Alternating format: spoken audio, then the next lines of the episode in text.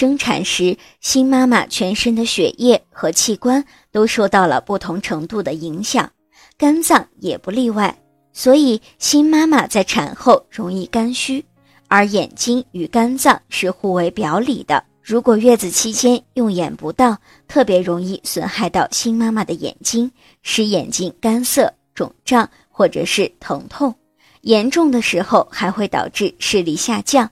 所以，新妈妈在月子里要保护好自己的眼睛，因为新妈妈在产后除了照顾宝宝、哺乳宝宝以外，可以选择看看书、看电视等活动，但是要切记不要用眼过度。最好每次连续用眼不要超过两小时。另外，如果在用眼的过程中感到眼睛的不适，就需要立刻停止用眼，可以适当按摩一下眼睛，或者向远处眺望。如果您在备孕、怀孕到分娩的过程中遇到任何问题，欢迎通过十月呵护微信公众账号告诉我们，这里会有三甲医院妇产科医生为您解答。十月呵护，期待与您下期见面。